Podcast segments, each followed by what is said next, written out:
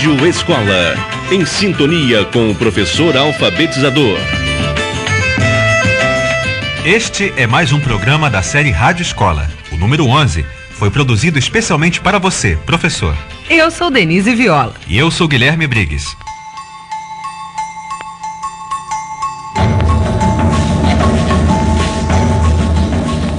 Lendas, contos, canções, festas populares. O folclore manifesta emoções e sentimentos humanos nem sempre fáceis de lidar. Seres mágicos que habitam a imaginação humana aparecem com toda a força nas manifestações populares de todos os países. Fadas, duendes, saci pererê. Você já parou para pensar nas muitas formas de expressão do povo brasileiro? Se você procurar na memória, vai encontrar contos, histórias e lendas contados por seus avós. Que tal lembrar agora de alguma história que marcou seus sonhos de infância? Lembre, porque esse é o nosso tema de hoje.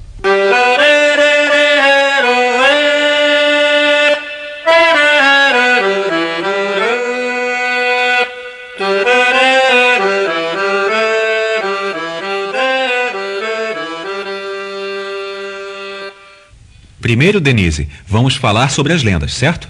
Certo, Guilherme, porque nós somos um país de mais de 500 anos de lendas. É verdade, porque muito antes de Cabral desembarcar nestas terras, os índios tupinambás já faziam o ritual do Moacaretá.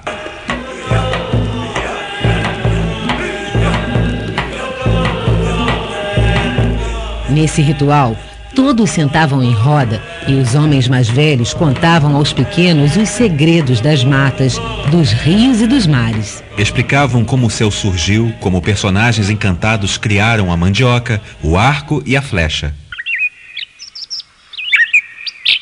Quando os portugueses chegaram aqui, encontraram, além de gente, seres fantásticos. Ora, Guilherme, mas eles também trouxeram suas fantasias, suas próprias histórias. Eles, os africanos que chegaram mais tarde e os outros povos que imigraram para o Brasil. Você já imaginou como isso deve ter enriquecido ainda mais o folclore nacional? Meu nome é Mara Carla Lima dos Reis, sou de Caracol, Piauí, estou trabalhando no programa de escola solidária e gostaria de saber qual é a relação das lendas, contos e folclores com o ensino de jovens e adultos. Quem vai responder é o professor de ensino fundamental no Rio de Janeiro, Marcelo Macor. É muito interessante nós pensarmos na alfabetização de adultos também, pensando nas lendas e contos da cultura popular e do folclore brasileiro até porque traz um rico manancial de vivências e experiências que essas pessoas podem trazer para o seu dia a dia e que não está tão afastado de propostas de livros didáticos que porventura possam ser publicados ou pensados para problemas que estão relacionados à vida das grandes cidades ou então em médias cidades brasileiras.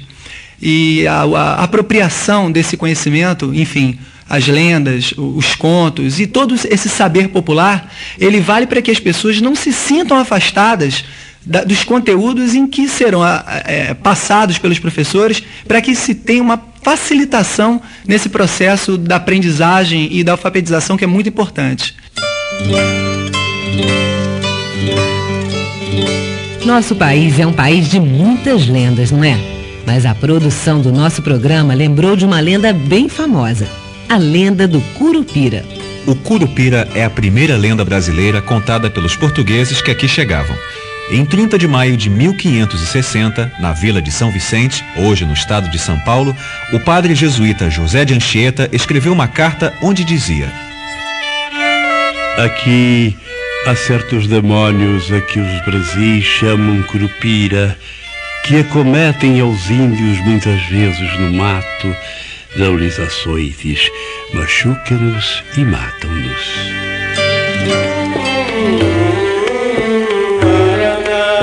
Curupira, corpo de menino, de curu, abreviação de curumim, menino.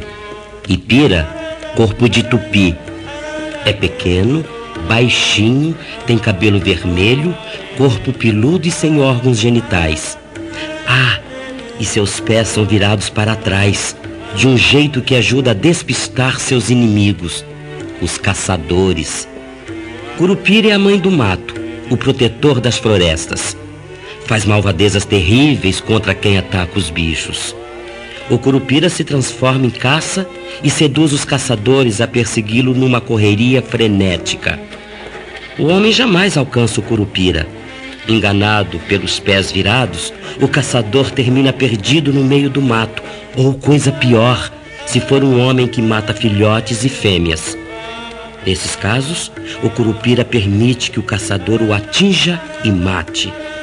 E quando o homem vitorioso vai buscar a fera morta, encontra no lugar um amigo, um filho ou mesmo sua própria mulher.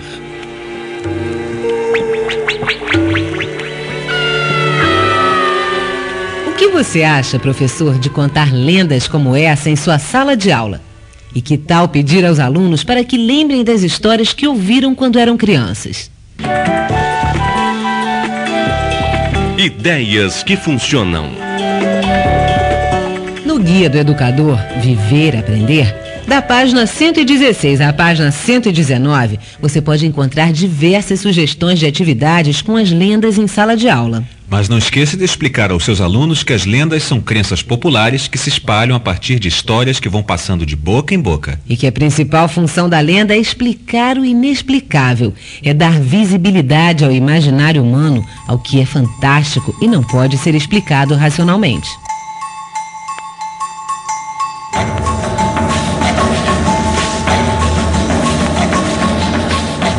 Mas, além das lendas, Denise, existem muitas outras manifestações folclóricas que podem ser levadas para a sala de aula, não é verdade? Um bom exemplo é o maracatu, uma festa carnavalesca muito popular em Pernambuco. Em geral, quem dança maracatu são homens e mulheres que vivem na roça. Eles saem pela cidade dançando ao som de instrumentos de percussão, como esse que você ouve ao fundo. São guiados por uma mulher que carrega na ponta de um bastão uma bonequinha enfeitada. O ritmo do batuque é contagiante e deu origem à música também chamada de maracatu. E quem dá mais detalhes sobre a origem do maracatu é o professor de ensino fundamental do Rio de Janeiro, Marcelo Macor. Os maracatus, eles geralmente são associados a, a nível de origem aos, aos, às coroações de reis negros que aconteciam no Brasil desde o século XVI. E geralmente essas coroações de reis negros, chamados de reis de Congo, ele está associado diretamente a uma prática de catolicismo popular dentro das Irmandades de Pretos na Igreja de Nossa Senhora do Rosário dos Homens Pretos. Teoricamente, quem já teve oportunidade de dar uma olhadinha, uma estudada nos livros didáticos ou dos grandes folcloristas, vai perceber que eles fazem uma linha direta de evolução entre as coroações de Reis de Congo e os maracatus em Olinda.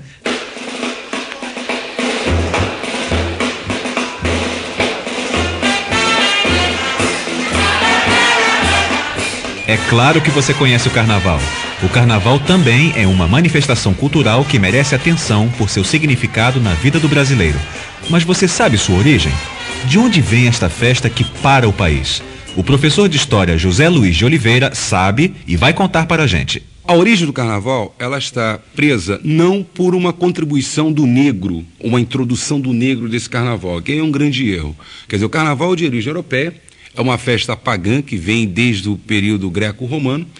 E ele é introduzido no Brasil e na América Latina, de uma forma geral, paralelamente ao início da colonização. Quer dizer, entrou o processo de colonização, chega o carnaval vindo da Península Ibérica. E o carnaval que era praticado na Península Ibérica, ele tem por base uma manifestação carnavalesca que é o intrudo.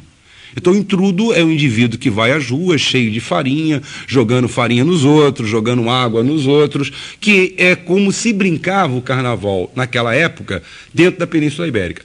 E essa manifestação se manteve durante o século XVI, quando é iniciada a colonização, século XVII, século XVIII, e no século XIX você teria uma nova é, contribuição carnavalesca, essa surgida do próprio país, de maneira quase que espontânea, que é o zabumba, quer dizer, o bumbo do Zé Pereira.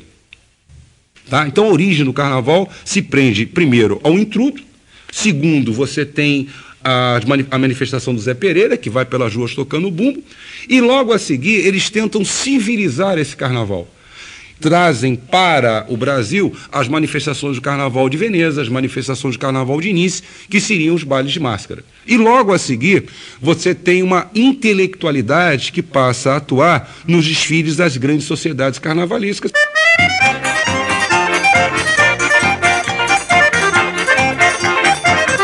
Outra manifestação popular de grande importância, em especial no norte e no nordeste do Brasil, é a festa de São João. Roberto Moura, crítico musical e professor de comunicação, vai explicar por que a tradição dessa festa é tão forte. As festas juninas, na verdade, eh, representam uma importação europeia que foi incorporada principalmente pelo nordestino brasileiro. E no Nordeste brasileiro a tradição da festa junina se mantém e cada vez é mais forte. A festa junina é caracterizadamente uma manifestação rural. É caracteristicamente uma festividade que mexe com as coisas da terra e que mexe com as coisas do povo. Consequentemente, ela teria tudo, como teve e como tem, para se dar melhor num ambiente onde as pessoas de fato estão o, o tempo inteiro convivendo é, com a ambiência que me parece mais típica da festa junina, que é a ambiência rural, com a música rural, com tudo praticamente ligado às origens e, e às raízes daquela gente.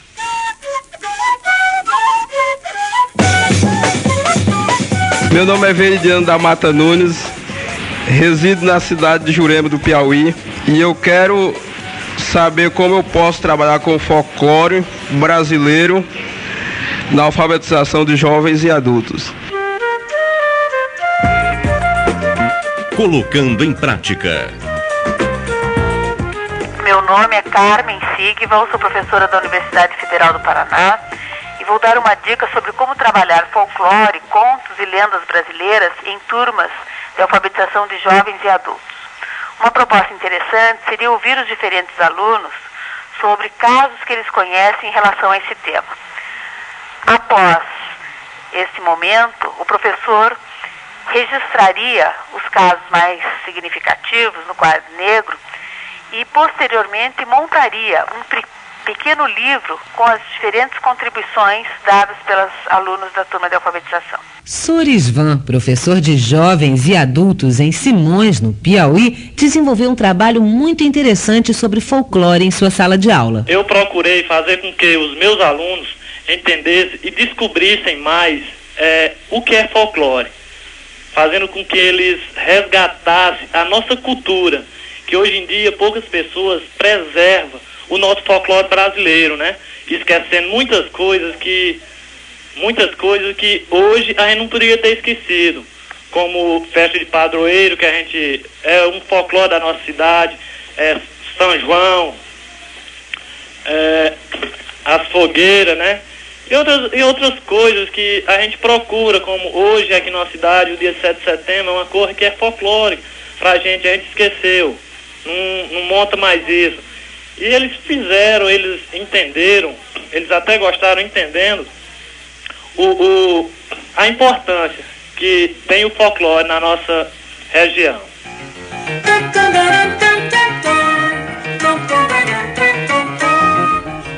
Muitas são as manifestações populares do nosso povo. Hoje apresentamos aqui apenas algumas delas, mas acreditamos que a nossa contribuição vai ajudar você, professor, a dar uma aula cada vez melhor. Até breve. Até.